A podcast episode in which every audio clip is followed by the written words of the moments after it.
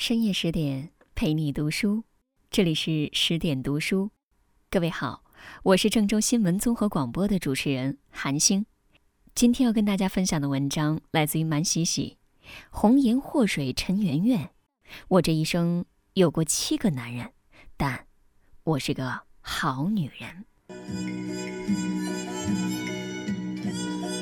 这女子四十岁左右年纪，身穿淡黄道袍。眉目如画，清丽难言。韦小宝一生之中从未见过这等美貌的女子。他手捧茶碗，张大了口，竟然合不拢来，霎时间目瞪口呆，手足无措。这是金庸笔下一位倾世美人的出场，以她的容貌，竟让自幼长在脂粉堆里的韦小宝也难以自持，大感惊艳。且是在他四十岁的年纪。女人的名字叫陈圆圆，而我们今天讲的故事，想要从一个男人说起。公元一六四四年，一片师前线军营，山海关总兵吴三桂彻夜未眠，数十盏油灯将帐内照得如同白昼，战报雪花似的传进来。李自成的精锐战士正和他的关宁铁骑在战场上厮杀，不远处的欢喜岭，多尔衮的八旗兵也在虎视眈眈。这是整片大陆上最凶悍的三支队伍了，他们拥挤在一片狭小的河谷，是要争个你死我活。在这个有着浓重血腥味的夜晚，吴三桂做出了一个改变命运的决定，那就是彻底向清朝投降。接受册封，成为大清的平西王。他举目四望，只觉得天地之间都是魂魄，在那些鬼里，有崇祯皇帝，有他的部下，更有死于他刀下的敌人。马上，他的家人也会变成鬼。他抓着一个副将问道：“你信命吗？”副将犹豫着说：“将军。”信与不信，我们都活在命里，除非死了。吴三桂摇摇头说：“所谓命运，也是欺软怕硬的，我绝不认命。太认命的人，注定会被命运摆布，受尽人间疾苦，未必能有好结局。敢拼命的人，纵然会有千难万险，凭赤手搏龙蛇，未必闯不出天地。”次日拂晓，吴三桂率部向李自成发起冲锋，与他同时出现的还有漫山遍野的八旗骁勇，兵枪马壮，磨刀霍霍，形势瞬间逆转，李自成惨败，仓皇退回北京，派人灭掉了吴三桂满门，府中三十八口，包括吴三桂的父母，无一幸免。跪在多尔衮脚下，吴三桂。剃发易服，接受赏赐，转身就在山海关城楼为家人举行了葬礼，做法超度。他率领着十几万军队一路追杀李自成，直到把李自成打得丢盔卸甲，四处逃窜，最终覆灭如烟。在这场血腥的屠戮之后，他从敌人手里夺回了三样东西。第一样。是他身为男人的尊严，杀父之仇、夺妻之恨不可不报。第二样是他父亲的头颅，老爷子死不瞑目，终于有幸能全尸下葬。第三样是他爱过的女人，在乱军中饱受凌辱，被折磨得不成人形。这个女人。就是陈圆圆。两年前被他一眼看中，不费吹灰之力就收入囊中，沦为花前月下的玩物，是一只最恭顺的羔羊。陈圆圆脱险之后，见到他的第一句话就是：“谢将军救命之恩，没有把我抛弃。”吴三桂把他抱在怀里，感觉像是抱住了一堆瘦骨，怜悯地说：“你受苦了。”仔细疗养身体，我会再来找你的。陈圆圆欠身，回到了属于他的小园子，安安静静待了两年。而吴三桂从东北一直杀到云南，剿灭了一切敢于抵抗的势力，甚至绞死了明朝最后一位皇帝，立下赫赫战功，手握重兵，坐稳了王爷的位置。在他三十五岁的寿宴上，一场压轴表演吸引了他的注意。那是一个身段婀娜的少女，腰肢纤细，肢如凝脂，该有的丰腴一毫不少。她先是抚琴，继而随着自己的歌声起舞，姿态轻盈，媚眼如丝，举手投足间就把在场的男人都迷得神魂颠倒。一曲终了，少女微微喘息。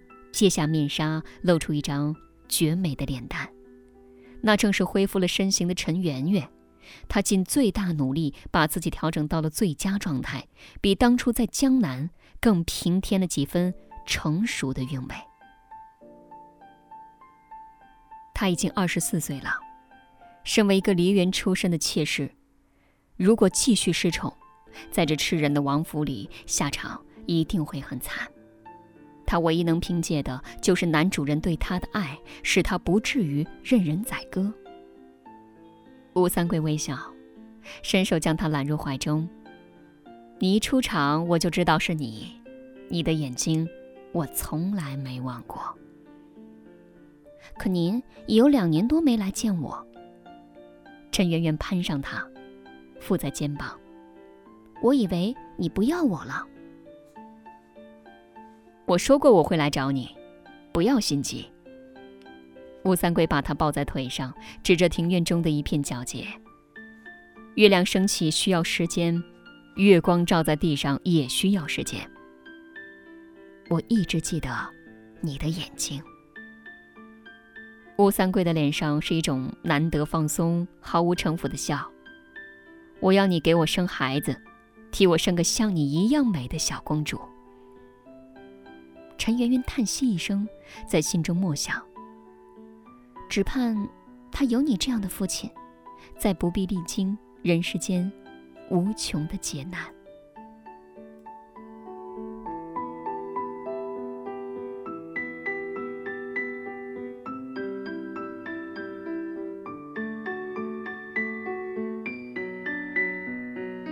陈圆是个认命的人。逆来顺受，他出生在苏州桃花坞，父母死得早，于是被寄养在姨母家。姨父姓陈，是当时出名的伶人，瞧他聪明，便帮他改名陈圆圆，带在身边学唱戏。长到十岁，陈圆圆就以美得路人皆知，邻居都说陈家养了一个美人坯子。这美貌。生在富贵人家，自然是锦上添花；若生在穷人家，于家人只是一笔横财，于自己却是一场横祸。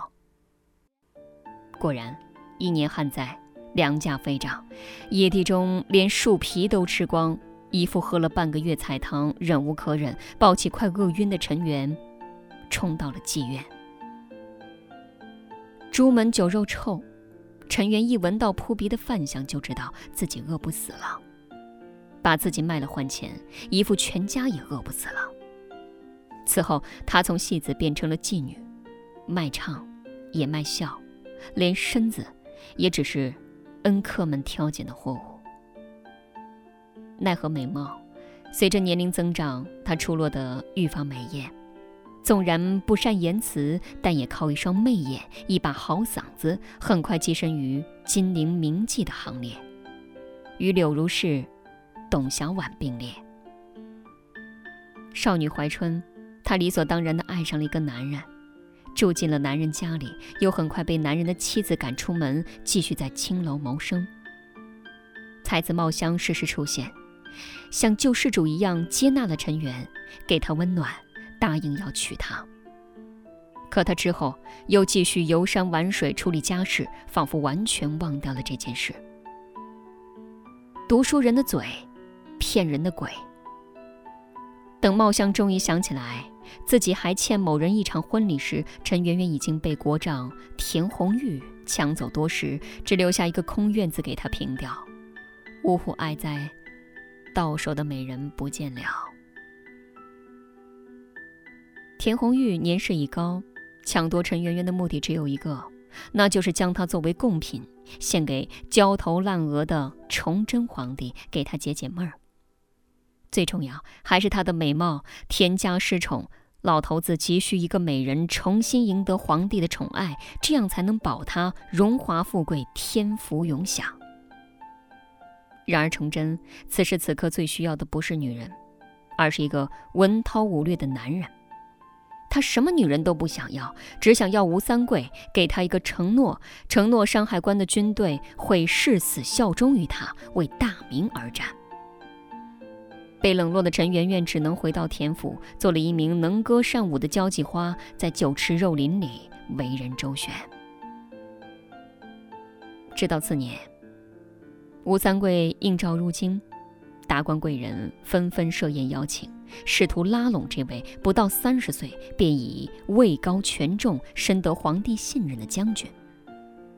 在田红玉的酒席上，吴三桂见到了陈圆圆，略略抿了一下嘴唇。唇角上扬，老头子立刻会意，当场宣布把陈圆圆送给了吴三桂，就像一件精美可爱的礼物，恰好用来交换利益。酒足饭饱，正式谈妥，吴三桂抱着陈圆圆骑上自己的战马，一路飞驰回家。陈圆圆的心跳很快，她不懂这个杀人如麻的将军为什么一见到他就露出一种孩子般的笑容。知道吴三桂把他扑在床上，发自内心的大笑，甚至还打起滚儿。他说：“我记得你，我终于得到你了。”康熙十二年，背叛大明三十年的吴三桂，再次举起了反清复明的大旗，背叛了大清。起因是那个年仅十九岁的小皇帝企图通过一纸诏书就轻飘飘地剥夺他的权利。王位和军队是他这么多年来靠杀戮和征服换来的，想要拿走也必须用杀戮和征服。吴三桂不相信乳臭未干的康熙有资格与身经百战的他对抗。战火几乎是一瞬间点燃的。从云南到贵州，从湖南到陕西，从广西到广东，吴三桂掀翻了半个中国。他意气风发地指挥着他的军队，胜利几乎就在眼前。可是他的攻势突然被停住了，一股看不见的力量牢牢地控制住了局面。那既是命运的阻挠，也是康熙真正实力的展现。爱新觉罗玄烨。虽然只有十九岁，但他已经当了十一年皇帝，亲手除掉了权臣鳌拜，举全国之力毁掉了一个平西王，对他而言，不是难以完成的任务。康熙十七年，不认命的吴三桂在湖南衡阳登基称帝，国号大周。当天风雨大作，雷电交加，吴三桂站在暴雨里，浑身湿透。蓦然戴上皇冠，身后的楼阁中密密麻麻站着他的家人们，包括陈圆圆。此时的陈圆圆为吴三桂生下一儿一女，但母子三人在偌大的后宫中显得更不起眼。陈圆圆已经五十五岁了，纵然气质仍在，也早已年老色衰，不能与那些新晋的妃嫔争艳。他不再计较是否有宠爱，每到寂寞煎熬的夜晚，只要能够抱着一双儿女，他的心里就有安全感，慌张的灵魂就有所喘息。清朝的军队依然在片刻不停的包围进攻。吴三桂很累，可他也早已停不下来了。既然走上了叛逆的道路，成王败寇，没有回头的余地。他大概也知道自己要输了，天下人打仗都打烦了，只想过天，只想过太平的日子。清朝的土地更多，战斗力也更持久。无论天时地利人和，吴三桂都失去了。他在一个深夜找到陈圆圆，把延续吴家血脉的重任交到了这个柔弱女人的手中。带上我们的孩子，逃吧！逃到一个他们都找不到的地方，逃到一个连我也找不到的地方。两个侍卫悄无声息地带他们从侧门绕出，陈圆圆却突然跑了回来，跪在吴三桂的脚下，大颗大颗的眼泪滚落。现在收手还来得及，我们一起走，找个没人知道的深山，平静的过完这辈子。吴三桂俯身，把陈圆圆抱起来。我这一生背叛过很多人，唯独不能背叛自己。六十五岁的吴三桂，在月光下目送一个他真心爱过的女人离去。缓缓走回空荡荡的大殿，擦拭着自己的佩剑。我不认命，不到最后一刻，谁输谁赢还不一定。康熙十七年秋，筋疲力竭的吴三桂病死在了自己的皇宫。老天是残忍的，连让他守到结局的机会都不肯给。三年之后，清朝军队攻陷昆明，迅速剿灭吴三桂残党，收复云南全境。吴三桂和长孙吴世凡的遗体被碎尸万段，传世全国，衣锦逍遥。颠簸马车里的陈圆圆拥着儿女，终于痛哭失声。她这一生的命运就在男人和男人之间流转，身不由己。无喜无悲。拥有他的人，向他如何摆布，如何轻贱，如何抛弃，他都无法反抗。只有吴三桂，真的将他看作一个活生生的人，而不是一件赏心悦目的物事。吴三桂惦记了他三十年，愿意动用军队救他于水火，不嫌他出身风尘，屡被薄幸，光明正大迎他入府，给他名分。只是在吴三桂眼里，江山美人，江山总在美人前。吴三桂一生为江山戎马奔波，最终也是死于江山。而美人呢？我经历了你壮阔的一生，自己也成了传奇。可我宁愿你只是一个寻常货郎，体贴温柔，为你生儿育女，岁月安稳，一切寻常。吴三桂死后，陈圆圆下落不明。这个身甲天下之声、色甲天下之色的绝代美人，从此消失于历史，结局成谜。而后世把明朝李自成、吴三桂的覆灭，通通都归咎于这个弱女子身上，称她为“红颜祸水，乱世妖女”。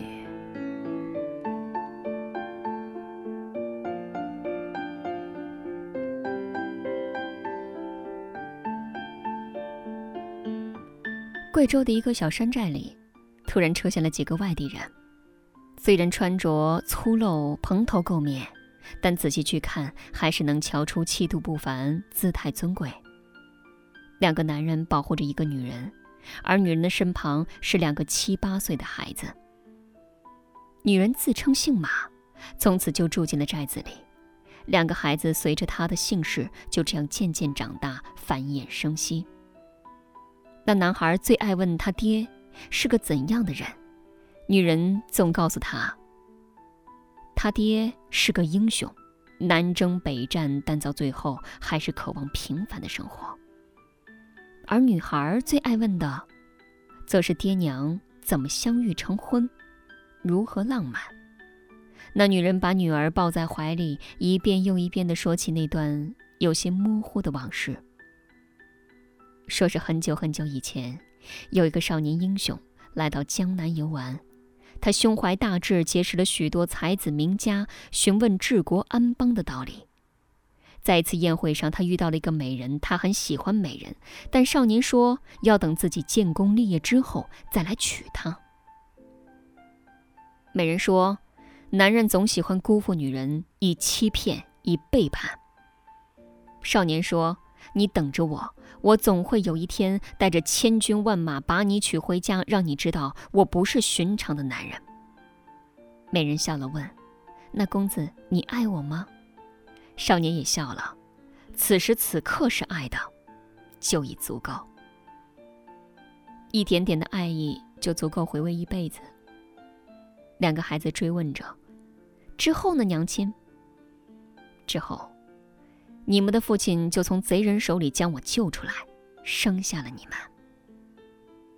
女人迎着夕阳站起来，她望着四周连绵不绝的青山，心里忽然一空，想起了吴三桂时常念叨的那首诗，随即摇摇头，生火劈柴，淘米做饭。